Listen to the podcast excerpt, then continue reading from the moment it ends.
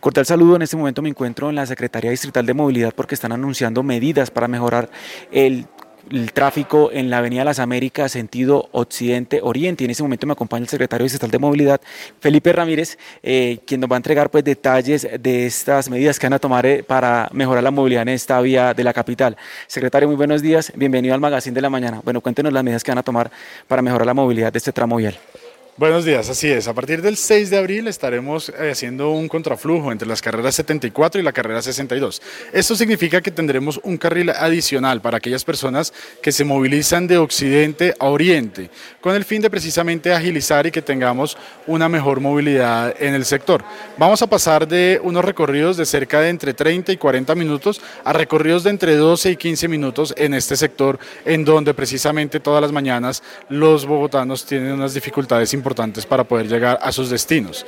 ¿Esto que, eh, en, qué, en, qué, en qué horarios va a ser? Entre las 6 y las 9 de la mañana, con el fin de precisamente beneficiar la hora pico, que es la más complicada. ¿Se ha analizado que se pueda realizar en sentido contrario en horas de la tarde este contraflujo?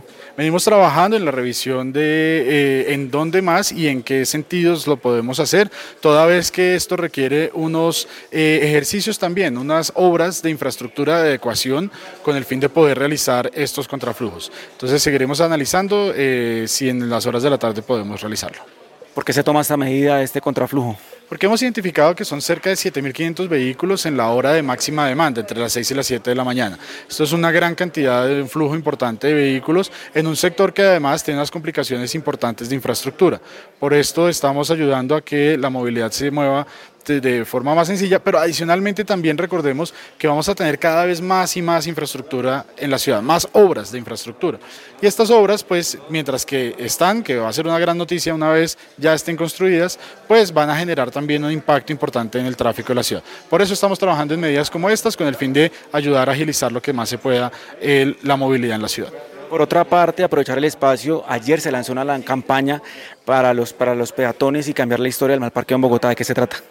Esta campaña consiste básicamente en un ejercicio de control y de cultura ciudadana alrededor del mal parqueo. Vamos a seguir trabajando con la Secretaría Distrital de Cultura con el fin de que las personas entiendan que cuando parquean mal están afectando a millones y millones de personas. Finalmente, recordarle las sanciones a las personas que incumplan la medida y que dejan los vehículos abandonados en la vía. Son cerca de 468.500 pesos aquellas personas que infrinjan la normatividad alrededor del mal parqueo.